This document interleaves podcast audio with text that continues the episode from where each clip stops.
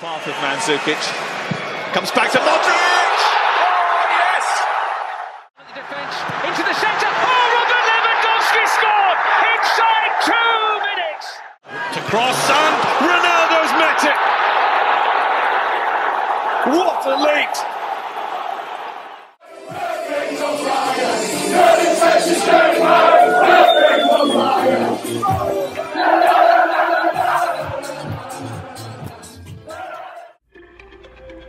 24 equipas, 622 jogadores e um mês recheado de futebol. Sejam bem-vindos ao Euroscout, podcast da ProScout que irá acompanhar o Euro 2020 diariamente. Vamos a isso.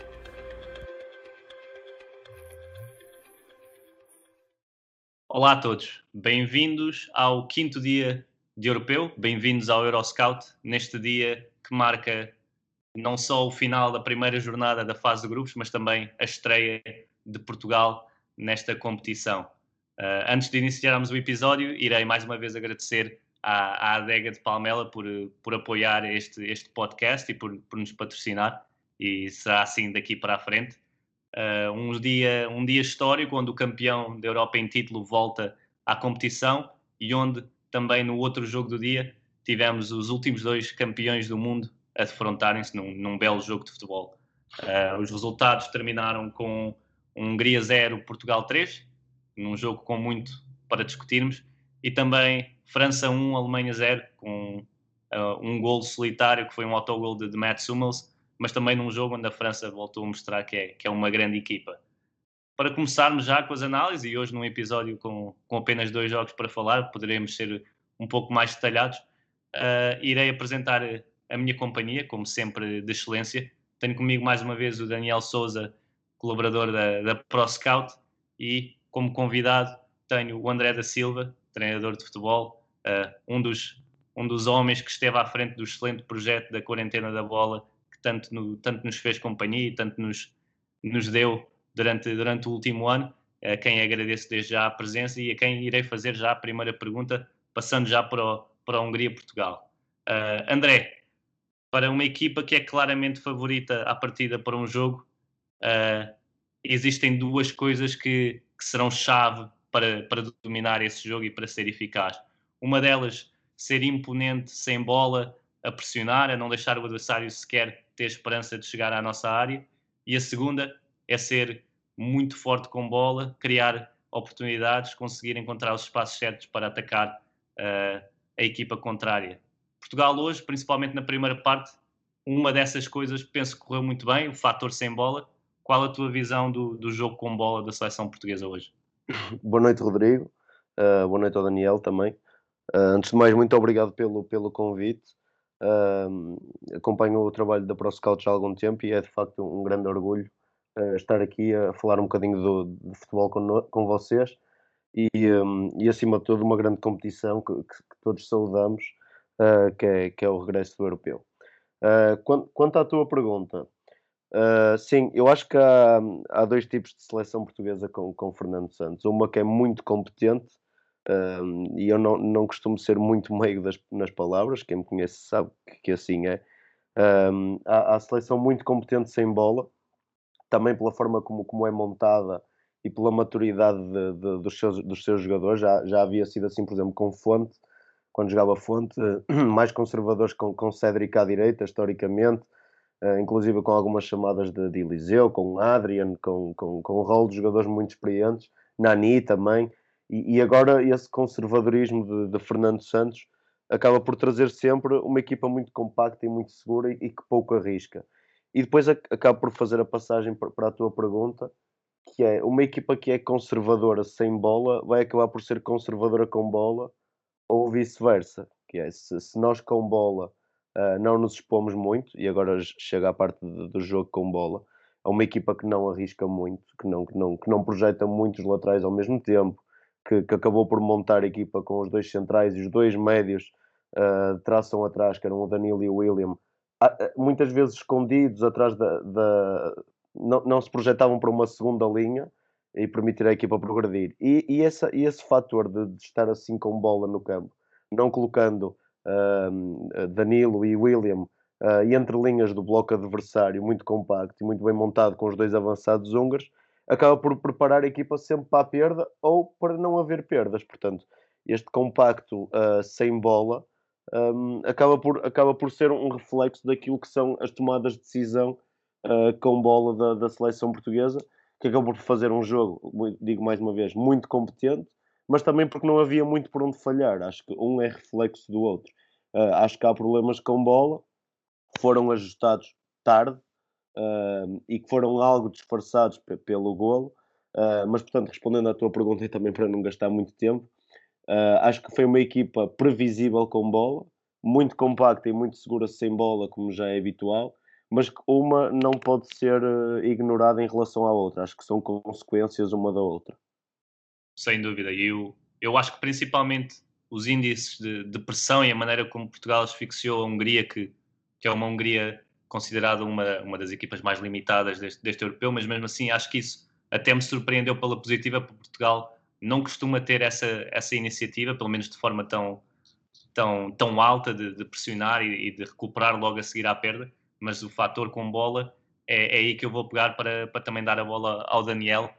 Daniel, este duplo pivô ofereceu muita coisa a Portugal nesse tal momento sem bola, mas penso que um pouco a par do jogo de ontem da Espanha, notou-se logo ao início que, que mudar este duplo pivô poderia trazer benefícios à equipa portuguesa.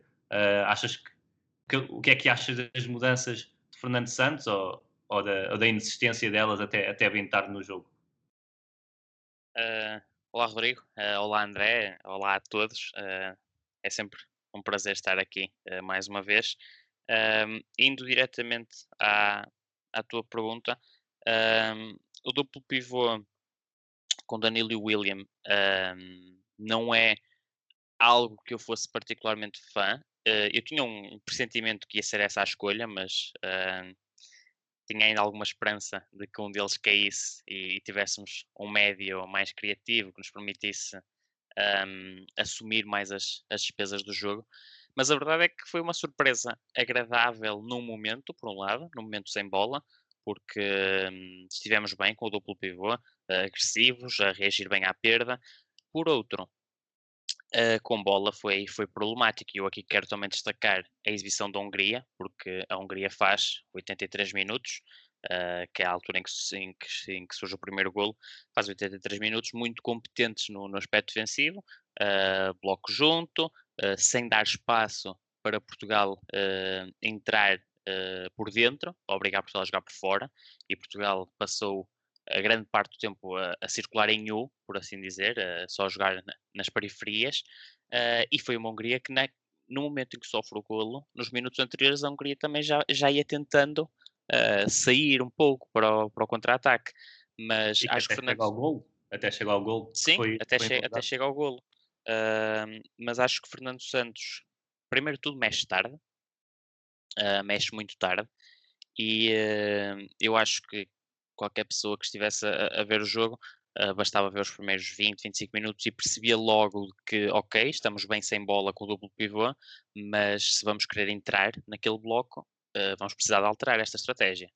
Uh, e quando digo alterar a estratégia, eu não estava de todo à espera e acho que não faz grande sentido uh, a primeira opção, que como disse é tardia, e ser Rafa, uh, porque Rafa é um jogador que vive de espaço, acima de tudo. É um jogador que vive de profundidade. E se tu tens uma seleção que te está a tirar profundidade e está a jogar com a linha defensiva quase encostada ao guarda-redes, uhum. não faz muito sentido colocar Rafa, não é? Ele acaba, no entanto, por, por estar ligado, uh, penso que a todos os golos, uh, penso que esteve ligado aos três mesmo. Sim, sim, sim. Mas uh, o acaba por ser uma, uma substituição um bocadinho contra a natura, não é? Tendo em conta as características de Rafa e aquilo que estava a ser o jogo. Fazia mais sentido depois do 1-0. Depois do 1-0 aí sim, porque a Hungria tem que abrir e aí, aí Rafa está na, na sua praia. Sim. E, eu, eu, se me permite. Ah, acaba, acaba. Desculpa. Claro, claro. Força, André. Eu, se me permites, eu, eu, eu consigo compreender a entrada de Rafa. Acho que tarde demais apesar da. E, e, e, vou voltar um bocadinho atrás, porque foi falado aqui da, da, pressão de Portugal. Eu acho que Portugal vai sofrer as dores da pressão alta uh, o Campeonato da Europa toda, porque, porque há o fator Ronaldo. Uh, e Ronaldo, no momento sem bola, e é a minha opinião, uh, e não pode ser ignorada, pelo menos na minha leitura, é um jogador que é difícil tê-lo em bloco baixo, porque ele já não tem a capacidade que outra hora tinha de depois disparar para usar os metros que estão nas costas. E em bloco alto também não, porque é um jogador que se guarda uh, para dois ou três cliques do jogo para acelerar. Não é um jogador muito incisivo na pressão, ele consegue orientá-la bem pela experiência que tem. E, e, foi o primeiro homem da pressão muitas vezes este jogo. Depois, Bernardo Silva, uh, jogando com Bernardo Silva, também não é um jogador. E, e, não, não é uma questão de intensidade, não é uma questão física, não são esses dogmas todos que, que são colocados, mas não é de facto um jogador super competente defensivamente. E a nossa primeira linha de pressão uh, estava média alta. Até mas, eram mas não... muitas vezes. Até era Ronaldo sim, sim. e Bernardo ao lado. E, que e iam trocando com, com Jota também. Mas, mas, não, mas não é uma primeira linha de pressão eficaz. Um, e depois também, se, se pensarmos, uh, o jogo de, de Danilo e do William, como estava a dizer o Daniel, acaba por ser de facto muito eficaz na recuperação de bola mas isso também pela inferioridade do, dos húngaros, porque, porque se verificarmos que montam numa saída a 5, em que nos põem muitos laterais, que tem duas referências como avançado, a maior parte das vezes o, o capitão de equipa, desculpa, está-me a falhar o nome, não é o Salai, é o. É o, é o, é o Salai, é o outro é o Salai. Né? É o outro Salai, exatamente. Uh, o outro Salai surgia como primeira referência tanto pelo ar como pelo chão, mas é um para dois, porque o outro avançado está mais escondido. Então tem 5, mais um 6 com o guarda-redes, mais os dois da frente, 7, 8, e acaba por sobrar dois homens para ganhar uma segunda bola. Ora, dois homens para toda a linha defensiva de Portugal que encostava bem, para, para o extremo do lado oposto, seja Jota, seja Bernardo Silva, sobrando ainda para Bruno Fernandes, que é bom na segunda bola, e tendo dois homens de tração atrás, como Danilo e William, acaba por facilitar o seu jogo. Foi aí usada a expressão de, de estar na, na sua praia para Rafa isto para mim, quem estava na praia uh, efetivamente era Danilo e William. Primeiro porque o adversário, apesar de, de, estar organizado defensivamente, é frágil no momento com bola. É um adversário que não consegue tirar um, dois adversários do caminho e quando tira já vai em esforço e a equipa húngara não acredita, portanto está completamente partida. E acho que vem muito daí esse resultado. Quanto, quanto a Rafa, um, e aqui é a única coisa em que estou em desacordo com o Daniel, eu percebo e faz todo sentido a referência à profundidade está certíssima. Por exemplo, contra esta França e esta Alemanha, já vamos ter, ter tempo de chegar lá, creio. Uh, acho que pode ser muito útil. Mas a verdade é que o que Portugal precisava, e depois irei falar de Renato mais à frente, para mim eram jogadores que conseguissem entrar o primeiro homem da frente.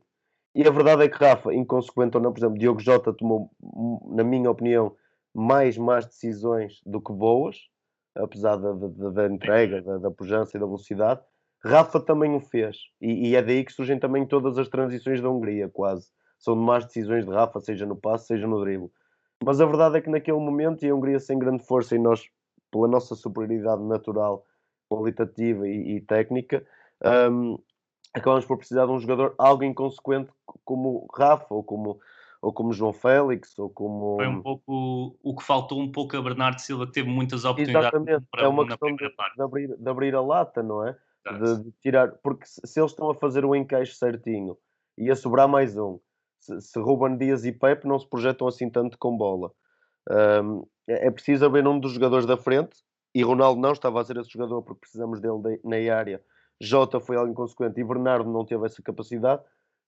Podíamos ter escolhido outra opção para além de Jota, havia Pota, havia João Félix, havia, havia o próprio Rafa mas a, a, acabo por aceitar a decisão de Rafa porque o que é preciso ali é um bocadinho de inconsequência, embora isto às vezes sou mal, então eu vou puxar por um jogador que é inconsequente, mas na verdade é mesmo isso. É alguém que toma uma decisão que pode não ser a mais segura, mas que a partir daquele momento desequilibra o adversário e, e vai acabar por nos fazer chegar ao gol, apesar de que já tínhamos criado com, com as únicas duas subidas do, do Nelson Semedo, mas acho que foi isso que, que Rafa acabou por trazer ao jogo contra um bloco baixo. Sim, sim. Mas, e... mas, o próprio Renato, o próprio Renato aí também sim, sim, não, não poderia ter sido uma, uma opção mais uh, tomada mais cedo, uh, sei lá, para, para tentar com, em, em, progressão com bola, que é, é onde o Renato sim, é muito sim, forte, sim. se bem que ele também tem evoluído muito uh, ao nível do passe, já não é aquele, aquele Renato uh, que é apenas um posto de forças e que, que empurra para a frente, uh, não podia também aqui o Renato ter sido colocado mais cedo em jogo? eu deixo a pergunta, não é? Pois, eu, se eu puder responder, claro, claro. Aqui, aqui a questão é: eu, eu, para mim, Renato era o homem que teria que ter jogado hoje de início. Por aquilo que vi na, nas seleções nos particulares, a minha opção estaria entre Renato ou Sérgio Oliveira uh, no trio do meio-campo. Uh, por, porque uh, mantém o conservadorismo de, de, de, Fernando Santos, porque são jogadores fortes na reação à perda, que ocupam muito espaço no campo. vemos isso com Sérgio Oliveira no Porto e vemos isso. É, é, é uma, é uma uma imagem de marca do, que... do, Renato, mas que também tem a capacidade, Sérgio, por outras capacidades, ou seja, o Sérgio mais pelo passe, pela chegada à área, pelo remate, pela visão de jogo, uh, por, por conseguir tirar normalmente o primeiro adversário do caminho, e o Renato por esta mobilidade, porque isto desmontado, o que a seleção portuguesa precisou num jogo posicional, porque aquilo que nós tivemos hoje foi um jogo posicional. Aliás, o 3-0 é, é um gol fabuloso desde, desde a base. Eu creio que são já tive a ver, são 54 ou 55 segundos em posse, em passe, mas é um jogo posicional. Pois, é, é um jogo posicional, mas o jogo posicional só faz sentido se eu passar de A, da posição A para a posição B e mexer para a posição C. Se eu me mantiver na posição A, isto acaba por não ser um jogo posicional, é um jogo posicional estático, é um jogo estático. E, e a verdade é que Renato trouxe isso, e o apontamento de Daniel é, é muito bom, estou 100% de, de acordo com ele, porque, porque Renato dá essa mobilidade e vemos como é que surge, como é que surge o lance do, do 1-0, é com o Renato a arrastar dois ou três adversários de fora, uh, de fora para dentro, uh, depois no lance do penalti, uh, depois envolvido nas triangulações no corredor direito com, com, com o Rafa Nelson Semedo e, e o Cristiano Ronaldo para, para chegarmos ao, ao 3-0, porque é um jogador que de facto dá mobilidade e o que era preciso era arrastar jogadores húngaros, que são mais presos, jogadores mais estáticos, e acho que foi isso que o Renato trouxe e acho que está aí a grande chave do, do desequilíbrio do jogo, para mim é o Renato. E eu creio que quando Fernando Santos diz que o William é 6, 8 e 10 para, para ele, eu acho que é um pouco essas características que, que Renato também tem e que até Sérgio Oliveira, de, de outra maneira, também, também pode dar isso à equipa, essa, essa mobilidade, não, não tirando o tal equilíbrio que é sempre prioridade para Fernando Santos no, claro. no centro do terreno. Para terminar, eu tenho só uma, uma questão e até posso começar com, com o Daniel. A mim, o que mais me, pode-se dizer, custou ver foi o papel da dupla Ronaldo-Bruno Fernandes. Acho que. Ora, era onde eu ia. Era, era aí jogo, que eu ia também. Neste jogo, acho que ficou um pouco visível não só a, a incapacidade de, de, quando o Ronaldo recua no terreno, Portugal conseguir não só criar, mas depois ter, ter falta de gente na, nas zonas de, de finalização ou, ou mesmo de, de, assistência mais perto da área mas depois o papel do Bruno Fernandes durante muito tempo, se calhar quase até à entrada de, André Silva, foi de, de, fixar a linha defensiva, quando eu creio que, que, o papel invertido poderia fazer um pouco mais sentido, ter, ter Cristiano mais, mais nesses movimentos curtos uh, a arrastar a, a, linha defensiva e tentar criar espaços para depois sim Bruno, uh, Bruno Fernandes, Bernardo Silva poderem encontrar esse espaço à frente da defesa. O que é, o que, é que achas, Daniel? Olha, eu vou começar uh, exatamente por algo que, que o André referiu há pouco, que é Ronaldo não tem o disparo de outros tempos. E por não ter o disparo de outros tempos, acho que é necessário fazer uma gestão inteligente do, do seu jogo. Um, isto é uma coisa que acontece várias vezes uh, na seleção. Esta, esta eu não, não lhe queria chamar mania, mas uh, para, perceberem, este, este hábito, hábito. De, Exatamente. Sim, este hábito de Ronaldo sair, sair da, da zona uh, da zona 9, que é onde ele hoje em dia anda mais na seleção, e de tentar vir buscar jogo, tentar fazer a ligação entre, entre os setores. Ora bem, antes de mais, uh, Ronaldo não é propriamente muito competente a fazer essa ligação, não é? Não é um jogador exímio ao nível do passe.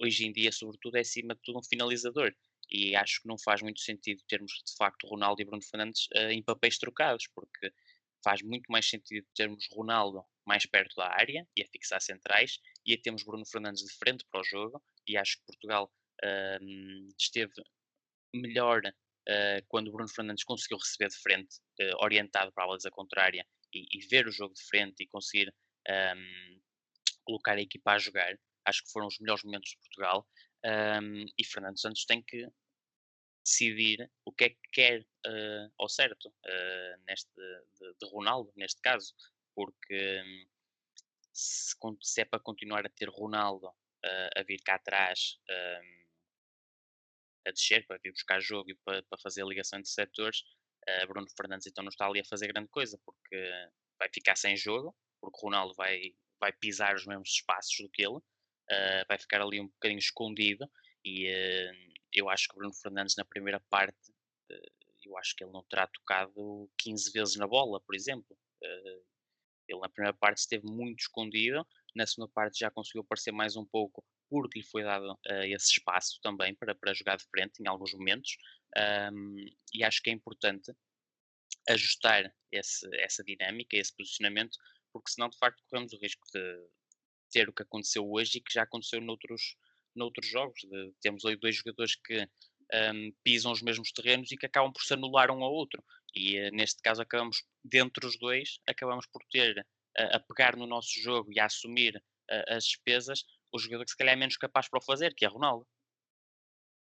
André, são, para terminarmos com o jogo de Portugal, são estes os movimentos de, de arrastamento e, esse, e, essa coordenação de movimentos que podem fazer com que Portugal consiga disputar de, de forma melhor os jogos contra, contra a Alemanha, que acredito que com a Alemanha teremos mais espaço para, para transições e não tanto Sim. ataque organizado, estou... mas, mas, com a França, por exemplo. Que, eu, devo, eu devo dizer que estou 100% de acordo com, com aquilo que o Daniel está a dizer. Eu acho que todos, ou quase todos, concordamos que, que temos que ter Ronaldo. Se, se o temos, temos que o usar. Foi o melhor marcador da Série A, o melhor marcador de todos os tempos da seleção portuguesa e de todos os europeus. Mas a verdade é que temos que saber a fazer o quê, não é? Todo, podemos ter querer o Ronaldo, uh, mas, mas depois ele temos que saber o que é que fazer com ele. Neste momento, para mim, e eu sou muito duro com, com o Ronaldo, para mim, Ronaldo é ponta de lança, 9 fixo. Aliás, Hoje, os melhores momentos de Ronaldo foram efetivamente uma desmarcação, é um cruzamento, que acaba por falhar, uh, e o gol. Uh, o gol que, é, que é quase ali. Até que, outra é desmarcação ao passo de Pepe na primeira parte que faz o sim, tal sim. nas costas, não é? Exatamente. Mas, mas aí já, já vou tocar nesse tal ponto que o Daniel disse, que é já não tem o disparo uh, que tinha noutros tempos. Quanto a Bruno Fernandes, Bruno Fernandes de facto esteve, esteve mais apagado do que seria suposto, mas o que efetivamente confirmarmos eh, olhando com calma para o jogo, isolando o Bruno Fernandes, é que o jogo de Portugal cresceu sempre que passou para o Bruno Fernandes. Ora, o problema não foi quando a bola lá chegou, o problema foi a quantidade de vezes que a bola não lá chegou. Um, exatamente, exatamente. E, e, a, e, a, verdade aqui é que, de facto, nós não podemos prescindir de alguém que, primeiro, estatisticamente, e eu sei que a ProScout também gosta muito de números, um, tem os números que, que Bruno Fernandes tem, os números que o Ronaldo tem, e depois não conseguimos conjugar os dois. Isto para mim prende-se com duas coisas. Primeiro, com aquilo que o Daniel disse, que é a necessidade de Ronaldo estar em jogo e, de se mostrar ao jogo. Ora, Ronaldo não é assim tão forte no apoio frontal, Ronaldo não é assim tão forte uh, a distribuir jogo, desculpa, e portanto um, não, não, não é um jogador que nos traga muito pelo corredor, porque não, como não tem disparo nem capacidade para jogar de costas neste momento e o seu próprio um para um já não é uma das suas virtudes. E portanto jogar no corredor as três características base uh, ele não as tem neste momento mas de facto continua a ser um grande finalizador como, como provou no, no 3-0 uh, eh, com a calma que teve dentro da área. E, e, a verdade é que se queremos ter Ronaldo e quando temos Bruno Fernandes para mim o que tem que acontecer é exatamente aquilo também que o Daniel disse e por isso comecei a dizer que estava 100% de acordo que é ter Bruno a jogar de frente. E ter Bruno a jogar de frente significava muitas vezes, se calhar hoje ter abdicado, inclusive eu sugeri Renato ou Sérgio, mas inclusive é abdicar do William ou do Danilo e colocar Bruno como oito. Porque se Portugal não se expõe e se precisamos de alguém que pegue o jogo de frente, que consiga procurar metros, que consiga abrir o campo, consiga receber orientado, consiga provocar na meia distância, porque a meia distância, e, e eu ouço muitas críticas à, à meia distância, Uh, creio que é outro dos, dos problemas do, do, do, futebol moderno, é criticar a meia distância e depois podem-me vir justificar com a estatística. Mas não é só a estatística de acerto de remates que dão gol à meia distância. É, é, é, é, que se o Bruno, é que se o Bruno Fernandes rematar duas ou três vezes, o que vai acontecer é que vão ter que tirar de lá alguém, porque não vão deixar uh, rematar três ou quatro vezes. É a consequência desse movimento, a repetição. Se calhar uh, atrai um médio ou um da linha de 5 da, da Hungria, e aí Portugal acaba por ter muito mais espaço para atacar mais próximo da área adversária. Agora, se nós não ameaçamos nem na meia distância, nem na profundidade, nem na largura, aí acabamos por ter o problema de jogar em U, como o Daniel também tinha dito. Contra, contra respondendo à tua pergunta, contra a França, e contra a Alemanha. Acho que vão ser dois jogos completamente diferentes. Mas a verdade é que acho que vamos fazer jogos mais competentes do que fizemos contra esta Hungria.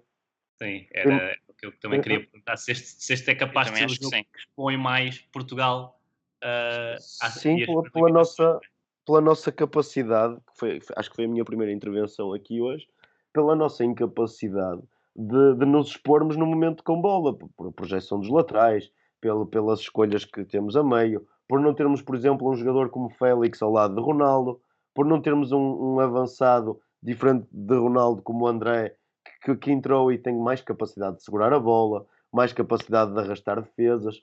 Ah, Não é só um finalizador. Eu, eu senti muita falta hoje, pessoalmente, de João Félix, que acho que tem algumas lacunas, mas que acho que num jogo com um adversário como a Hungria, com uma linha de 5, em que os húngaros estão declaradamente a precisar que alguém fixe a última linha, e essa pessoa para fixar pode ser Ronaldo, porque ninguém quer deixar Ronaldo sozinho na área, com dois alas bem abertos, com, como tínhamos, por exemplo, Jota e, e- e Bernardo, ou depois Rafa. Eu senti muita falta de um João Félix para receber a bola entre linhas e ter a capacidade de devolver, de se orientar para o jogo, de dar de primeiro em Bruno Fernandes e enquadrá-lo com o jogo, de sair em ruptura, de causar o tal desequilíbrio que falei de? Rafa, não, a capacidade de tabular, a própria capacidade de mobilidade que Renato trouxe, João Félix conseguiria juntar estas todas. Se a conversa é André, amanhã tens que fazer o 11 para jogar contra a França, se calhar vou dizer que não a João Félix, mas contra a Hungria, para mim, seria de olhos fechados. E portanto, a minha resposta é que eu acho que, que vamos ter. hum, Vamos ter menos, obviamente, pela qualidade individual, vamos ter mais sobressaltos, por- porque a França de facto foi assustadora. Hum, mas, mas, mas em termos defensivos, acho que vamos fazer mais um excelente jogo e tendo jogadores com capacidades para a transição, inclusive a Bruno Fernandes não é muito associado a um momento de transição, mas é um belíssimo jogador de transição, Fortíssimo. pelo passo longo, pelo, pela capacidade de levar bola, pela meia distância. inteligente Porque- nas- nos movimentos. na- porque- na- exatamente, e porque sabe atrair o adversário, que é uma coisa essencial. Jota é fortíssimo na transição, Rafa é perigosíssimo com metros nas costas. Ronaldo, se tiver que fazer três ou quatro saídas, vai conseguir fazê-las com espaço, e ele com espaço à beira da baliza é perigosíssimo. E portanto, eu acho que podemos estar ah, com uma boa sensação para o que aí vem, obviamente sabendo que vamos defrontar ah, algum- as duas das melhores seleções do mundo, mas que muito provavelmente, se calhar passando do grupo e apanhando eh, uma seleção como eu vi ontem a, Eslová ontem a Eslováquia, vamos sofrer muito outra vez por esta incapacidade de, de correr riscos no momento com bola para estarmos sempre tão equilibrados, quando muitas vezes não há necessidade disso porque não há ameaça. Exatamente. E olha, é mesmo, vou fazer essa transição para, para o jogo de França com a Alemanha para percebermos melhor o que, o que estamos aqui a, a falar. A França ganha por 1-0 eh, num jogo em que a Alemanha controla a posse, que, que a Alemanha passa mais tempo no meio campo ofensivo, mas que a França, sentindo-se confortável no, no seu 4-3-3 com um meio campo Kanté, Rabiot e, e Pogba que esteve inspirado com isso em bola, a meu ver. Ah, acho que esta França mostrou que, mais uma vez, em contra-ataque, em transição, quando apanha equipas uh, abertas e expostas, vai ser, vai ser uma ameaça tremenda e muito, muito difícil de parar com Mbappé, uh, Griezmann e Benzema na frente, três, três craques de classe mundial. E Daniel, acho que é mesmo por aí que, que vou começar estas individualidades, apesar de, de eu considerar que, que ainda há alguma desorganização nesta França e que coletivamente Uh, as coisas não estão todas afinadas, as individualidades de, desta França põem respeito a qualquer equipa. Põe, põe, claro que põe, claro que sim. eh, A França tem uma, uma super equipa, mas eh, eu considero que a França pode vir a sofrer do mesmo mal de Portugal. Ah, isto é, hoje vimos uma França muito forte na transição, ah, sem problema em dar a bola à Alemanha e muito forte em transições. E eu acredito que Portugal, ah, como o André disse bem, vai sentir-se mais confortável, vai enfrentar mais dificuldades defensivamente, sem dúvida, mas vai se sentir mais confortável porque, porque jogar na transição para Portugal é benéfico e vai permitir a Portugal ter mais ocasiões do que aquelas que conseguiu criar hoje. E eu acho que a França pode sofrer um bocadinho do mesmo, que é o jogo posicional francês, e é uma das curiosidades que eu tenho para os próximos jogos, porque parte-se do princípio que, que a iniciativa uh, contra Portugal uh, e contra a Hungria vai pertencer à França, e uh, eu estou curioso para ver até que ponto a França consegue um, apresentar-se bem uh, em jogo posicional, como se apresenta bem em transição. Eu acho que pode sofrer um bocadinho dos mesmos males de Portugal, mas para todos os efeitos é uma equipa uh, cheia de craques. Uh, falaste muito bem, o meio-campo esteve, esteve particularmente inspirado. já destacaste Pogba, eu vou para Rabiot, porque no meio de, de um caos, um caos e de, de alguma desorganização, sobretudo na primeira parte, Uh, Rabiot esteve muito bem, uh, considerei que foi se calhar o jogador mais lúcido sem bola da, da equipa francesa, uh, pela sua capacidade de, de, de, compensar, de fazer as compensações, uh, acho que, que, esteve muito bem a esse nível. Depois considero que Deschamps também uh, padeceu do mesmo mal de Fernando Santos, acho que mexeu demasiado tarde e Rabiot depois também chegou a um ponto em que, em que já ia perdendo algumas bolas fáceis também pelo, pelo, cansaço, provavelmente, e, uh, e, acho que podia ter mexido mais cedo cima do francês. Uh, esta Alemanha é uma Alemanha que nota-se que, que, está em clara reestruturação e que ainda tem muito que trabalhar, mas é uma Alemanha que não deixa de ser uma Alemanha, não é? Uh, continua claro. a ser uma seleção que impõe respeito, uh, fica na retina que se calhar são duas seleções que defensivamente, uh, apesar das boas individualidades, não parecem estar tão afinadas assim, Uh, a Alemanha pior do que, do que a França nesse aspecto, mas mesmo assim acho que, que a França também uh, defensivamente poderá não ser tão forte quanto, quanto aparenta, uh, mas para todos os efeitos é uma vitória justíssima da França. Uh, explorar muito bem o espaço que teve e, e acho que, que, o próximo jogo francês vai ser muito diferente deste, porque vai ter que assumir também a bola e, contra blocos mais, mais compactos. Uh, vamos ver se não cai no mesmo erro uh, de, de, Portugal. André, a tua visão deste, deste França-Alemanha uh, de, forma, de forma geral e também antever um pouco o que pode ser o Portugal-Alemanha do próximo sábado. Sim, há aqui pontos, há aqui pontos muito interessantes que, que vocês os dois falaram. Eu, eu só, só posso ter tido uma leitura diferente e não estou certo que esteja correto. Isso depois a nomenclatura vale o que vale, mas para mim, a França pareceu, pareceu mais apresentar-se num, num 4-4-2, uh, ah, com o Kanté mais, mais na cobertura ao Pogba e ao Rabiot, e o Griezmann mais solto, no, um, losango, um losango fechado, com o Griezmann mais solto a 10, e as duas referências de Benzema e, e Mbappé. Foi eu, mais isto que me pareceu acontecer. Eu acredito que isso tem sido muitas vezes a forma como a França se mostrou. Neste jogo, por acaso, pareceu-me pareceu, pareceu que desdobrar. Eles também são muito móveis, são muito móveis foi, foi. e Sim, e é o que eu disse, é uma questão de nomenclatura muitas vezes, porque às vezes, por exemplo, com, sem bola abria à frente a 3 uh, para equilibrar num 4-3-3 e depois com bola juntava Benzema e Mbappé e deixava Griezmann procurar o espaço que, que aparecia mais solto. Quanto ao jogo, aquilo que me pareceu foi, foi que a, Fran a França é uma, uma, uma, justa vencedora deste, deste, deste jogo. Um, mas, mas de uma Alemanha que, que me pareceu mais fiável do, do que a França. Uh, uma equipa com mais capacidade para, para, gerir, o, para gerir o jogo, para saber uh, esticar na transição quando tem que esticar em, em Gnabry, uh, quando tem que jogar em posse consegue dar a largura bem dada. Rudiger foi muito forte para mim na, na... Rudiger cresceu muito neste, neste Chelsea com, com Thomas Tuchel. E, diga, desculpe.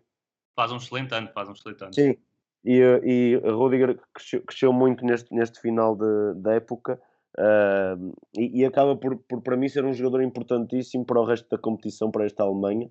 Eu chamo a atenção para este pormenor. Uh, nos últimos 20 minutos ele quase que funcionou como. E ele, e ele que não joga com o pé esquerdo, uh, ou, ou, joga, quer dizer, joga, mas não joga tão bem como com o pé direito. Uh, muito subido, próximo da área, a causar ele próprio desequilíbrio, tanto por fora como por dentro ainda tem Sané, que me pareceu poder ter sido uh, levado ao jogo mais cedo. Muito na sequência da conversa que, tive aqui sobre Rafa, acho que, que, que, a, que, a Alemanha precisava de Sané mais cedo no jogo.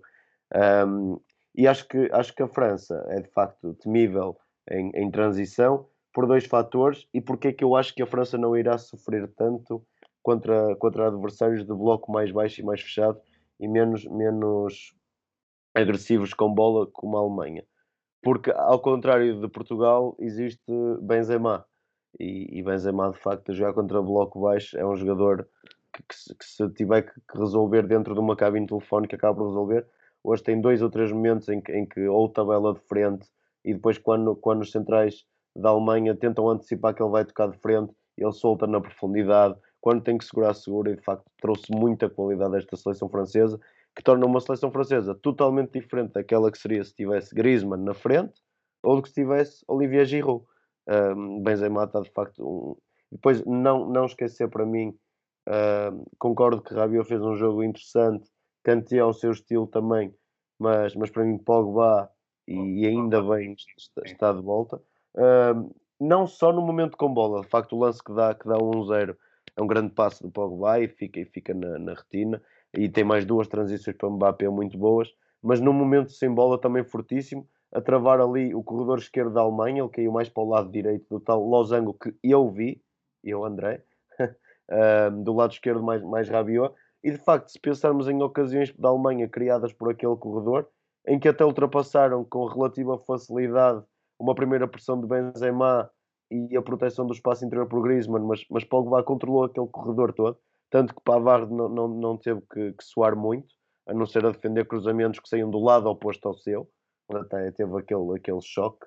Um, mas, portanto, é uma, é uma França temível na transição e por Mbappé e pela qualidade individual, mas também que me parece que se apanhar um adversário como a Hungria vai acabar por resolver o jogo muito cedo e que podemos, e arrisco aqui, estas previsões são sempre perigosas, mas que, mas que irá facilmente resolver com jogadores como, como Griezmann de, de mobilidade e Benzema a jogar contra blocos baixos, uh, Pogba para tal meia distância a jogar de frente, a lucidez de Rabiot, portanto... Exatamente, e, se tiver que vir Dembélé do banco para, para um para um quase... Dembélé, Coman, Ben Yedder, para os chuveirinhos Giroud, uh, ou seja, e, e, até porque, se repararmos, uh, Kimpembe e Varane estavam a jogar bem mais subidos e, e, e ao contrário da seleção portuguesa, que tinha uh, Ruben Dias, Pep, Danilo, William e a pouca projeção de Semedo e Guerreiro, a França tem N'Golo Kanté. E isto faz toda a diferença. Rouba um elemento para uma segunda bola, que consegue controlar aquele espaço. Varane e... e um, desculpem, falhou-me agora o nome do... E Kempembe, exatamente. São muito fortes para, para cobrir os últimos metros são muito mais rápidos do que Ruben Dias e Pepe, que não são lentos, mas são muito mais rápidos, e portanto acaba por se sentir mais segura do que Portugal. A, a abordagem desta também é diferente da de Fernando Santos. Quanto, quanto à Alemanha, é uma equipa que de facto eu estou muito de acordo com, com o Daniel na leitura da, da Alemanha, acho que é uma equipa muito talentosa. Acho que o golo acaba por avalar a Alemanha no timing a que chega e da forma que chega. Um, porque, porque a Alemanha entra muito bem no jogo a nível de posse, uh, a controlar a França, a controlar as, as, as esticadas de, de, de Mbappé. Uh, e, e, portanto acaba por acho que o, se assistíssemos a mais dois ou três jogos entre esta França e esta Alemanha, não tenho a certeza que iríamos ter um desfecho destes, uh, porque a Alemanha de facto entrou muito bem no jogo, apesar de, de algumas experiências, de, alguma, de algumas novidades e de acaba por ter sempre muita qualidade. Tony Kroos acrescenta muita, muita qualidade, Gundogan também. Um, ainda, ainda conseguiu trazer, eu, eu não me canso de referir, Leroy Sané. Gnabry está num nível fantástico e a jogado solto na frente. Apesar de não ser um jogador muito alto e de, e de, de, segurar a bola de costas para a baliza, acabou por conseguir arranjar ele próprio os espaços para jogar o seu jogo. Uh, centrais muito fortes na construção, já falei aqui de Rudiger. Neuer muito subido no terreno, como já é seu, seu, seu conhecido, a, a segurar ali quase como um livro e portanto acho que é uma Alemanha muito interessante e que hum, não quero dar este prognóstico e, e, arriscar um número ou uma fase, mas acho que a Alemanha será uma, uma candidata a vencer este torneio e acho, que, e acho que vai ser das equipas mais maduras, ao contrário do que poderia ser expectável desta, desta competição. Era, aliás, a minha, a minha, candidata para, e ainda é, mantenho o meu palpite, mas era para vencer um pouco um pouco na sombra de outros nomes nesta altura, mas claro. caso consiga converter o seu, o seu domínio com bola e, e, chegar a essas zonas de finalização de forma mais frequente do que foi hoje, acho que, acho que é muito perigosa e é muito equilibrada e, e com, com excelentes até, jogadores. Até porque, só para rematar, ainda tem Werner para a profundidade. Exatamente, exatamente. E, e opções não faltam. E, e, e, é de opções que, que, vamos falar agora. Vamos para, para as três rubricas finais de, do episódio, uh, a tal do, do dedo do treinador, o, o lado tático. André, comece, comece por ti. O que é que, o que, é que destacas no, no dia de hoje? Uh, eu destaco não uma alteração a meio do jogo no jogo da, da França e da Alemanha, destaco a minha leitura da, da, da França no, no tal losango que eu vi, uh, sim, estar completamente enganado. Um, muito interessante porque, porque Rabiot e Pogba acrescentaram muito defensivamente. Não vai ser fácil controlar esta Alemanha no momento com posse e são dois jogadores que acrescentaram defensivamente e que depois sabem construir. E acho que foi muito interessante também fazer aquela ligação Benzema-Mbappé, ou seja, um jogador de apoio com capacidade para tomar boas decisões e para servir os colegas, e Mbappé que para mim, a par de Lukaku, são os jogadores mais destrutivos de, desta competição, uh, na profundidade, na força e na, na, na decisão individual. Um, este é, o que eu, do treinador do França-Alemanha, no, no Portugal-Hungria, acabo por, por ressalvar, e já, já falei, não me vou repetir, para, para não se tornar amassador da, da entrada de Renato e o porquê, para mim, da importância da entrada de, de Renato, que acabou por, por se comprovar que, que, foi, foi decisiva no jogo. Uh, muito reflexo daquilo que para mim foi uma má tomada de decisão na escolha do 11, demasiado conservador para, para a qualidade de plantel que Portugal tem e para o adversário que esta Hungria era, e demasiado tardia, mas a entrada de Renato, pela sua mobilidade de, de, sem bola e com bola, e pela agressividade que dá quando tem a bola, acho que, que é a grande mexida deste jogo. Daniel, qual foi, qual foi o teu destaque? É assim, eu, eu, eu vou destacar, uh, apesar do resultado negativo, acho que merece o destaque Marco Rossi, selecionador húngaro, um, porque considero que a Hungria fez defensivamente uh, um jogo muito competente. Não era uma seleção que, que se esperasse que assumisse o jogo. Acho que dentro daquilo que era o plano e, e, daquilo que, que, que, Marco Rossi tinha uh, delineado para este jogo, acho que, a Hungria cumpriu muito bem, foi-se soltando uh, ou procurando soltar-se também no ataque uh, com, a, com o decorrer da segunda parte. Ainda conseguiu algumas transições que poderiam ter sido perigosas, uma delas deu inclusive golo que depois foi, foi anulado. Acho que o resultado foi, foi demasiado pesado para aquilo que, que foi o jogo e por isso o meu destaque vai para, para Marco Rossi por 83 minutos uh, em que a Hungria conseguiu frustrar Portugal, conseguiu uh, fechar-se a sete chaves e, e, forçar Portugal a jogar por fora, uh, conseguiu fechar os espaços centrais um, e acaba, acaba, depois por, por surgir o golo que, que desbloqueia um, o jogo e que, e que faz a Hungria entrar num modo de, de autodestruição, de autodestruição a partir daí, mas, mas até aí acho que foi uma exibição muito competente. Depois, Fernando Santos também Uh, vou destacar, não tanto pela positiva, vou só dizer que uh, esperava que mexesse mais cedo, tinha que mexer mais cedo uh, e acho que, que Renato Sanches era, era a primeira escolha que, que, tinha de ir a jogo. A minha escolha é parecida com a do André. Acho que o meio campo francês e a, e a capacidade para nos dias de hoje, com, como se vê cada vez mais, haver meio campos e linhas, linhas médias a defender com quatro elementos, cinco elementos, a França com apenas três conseguir equilibrar um jogo contra uma equipa tão, tão forte como, como a Alemanha para depois ter os tais três jogadores na frente, independentemente do, do sistema, para, para desequilibrar em transições. Acho que é Kanté, Rabiot e Pogba foram enormes nessa ocupação dos espaços com, com apenas três jogadores a fazerem o trabalho de quatro ou cinco e acho que esse é, é o meu destaque. Agora peço-vos o, o, vosso jogador do dia. Uh, André, começo mais uma vez por ti eu vou, eh, vou referir a Paulo Pogba. Uh, acho que é uma grande exibição. Uh, e Pogba, com todo o respeito, não jogou contra a Hungria, não jogou contra a Finlândia, não jogou contra a Eslováquia, jogou contra uma, uma Alemanha fortíssima e numa França recheada de estrelas, onde houve tantas boas exibições, sobressair daquela forma a nível defensivo e ofensivo, estando ligado ao, ao primeiro gol.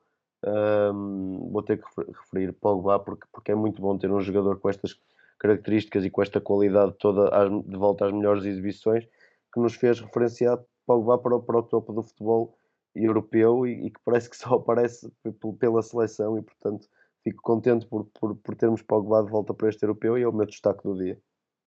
Daniel? Uh, para não repetir, uh, Paul Pogba seria a escolha óbvia, mas para não repetir eu vou para Adrien Rabiot porque considero que fez uma exibição muito, muito uh, completa, uh, não comprometeu com bola, aliás, uh, apareceu algumas vezes com perigo no último terço, inclusive um remate ao poste, mas no aspecto defensivo acho que, que foi, foi muito, muito competente, foi, foi o jogador mais lúcido, como eu já disse aqui, do meio campo francês, sem bola, Uh, sempre a compensar muito bem, bem posicionado, a reagir bem ao, aos momentos da perda. Por isso, acho que uh, para também não estar aqui uh, a repetir o nome de Pogba, acho que, que, vou ficar por, por Rabiot. Eu vou também evitar repetições e podia falar na equipa francesa também de, de Varane, por exemplo, ou de Mbappé, que, que estiveram muito bem, mas vou para Tony Kroos. Acho que é um jogador muitas vezes que passa despercebido, mas a sua qualidade é, é, incrível. Hoje, mais uma vez, com bola a definir quase sempre bem, a controlar o ritmo desta, desta Alemanha que, que apenas com dois médios centro na teoria, que com depois Kimmich a aproximar-se de, de Gundogan e Tony Kroos, uh, soube controlar o jogo de, de, muitas, de muitas maneiras e durante muito tempo Tony Kroos esteve, esteve no centro das atenções com, com bola e a sua capacidade de decisão e de, e de dominar o jogo através do passe é, é incrível e, e, merece o meu destaque aqui. Depois, para terminarmos, vamos ao, ao momento do dia. Uh, qual é o teu momento simbólico, André? Para mim, o um momento simbólico é, é o, o, regresso da, da, da, seleção às vitórias na jornada inaugural do, do, do Europeu um, e, e, uh, e, aos golos de, de, de, de, Ronaldo.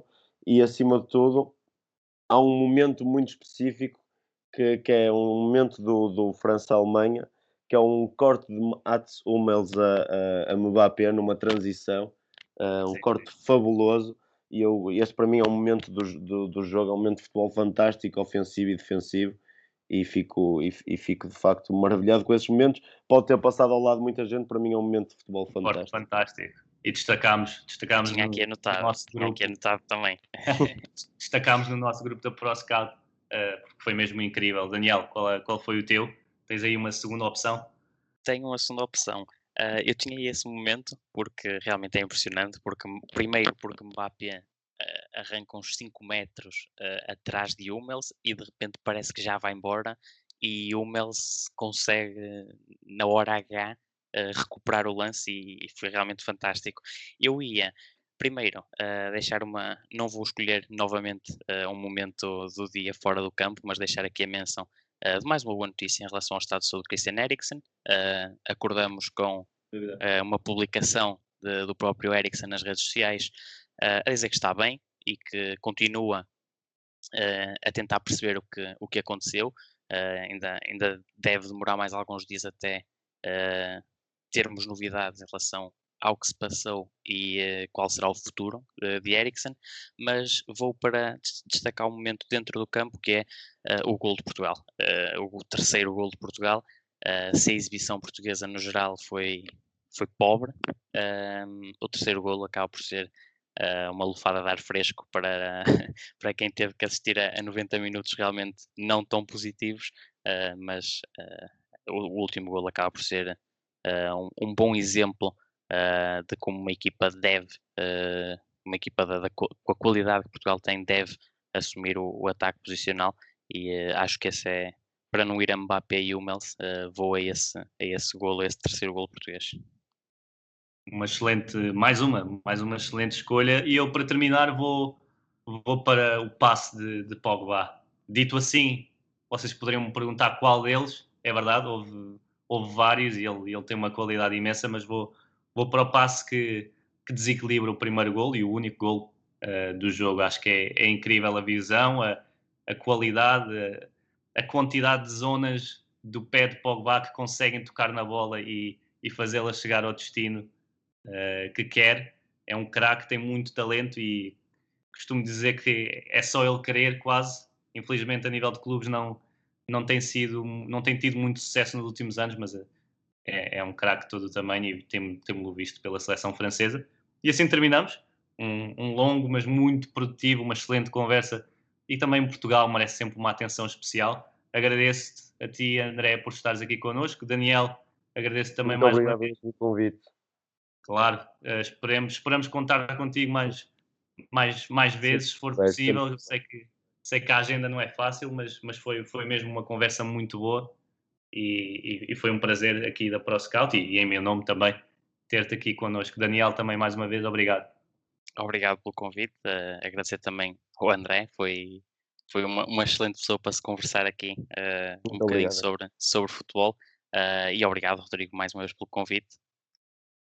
Obrigado eu e assim nos despedimos. Estarei- Estaremos cá mais uma vez amanhã com mais um, um Euroscout, o início da segunda jornada. Não se esqueçam de mudar a- as vossas equipas na, na Fantasy, caso, caso estejam na Fantasy. Eh, e pronto, estamos prontos para a, segunda, para a segunda jornada deste europeu. Vemo-nos amanhã. Um grande abraço.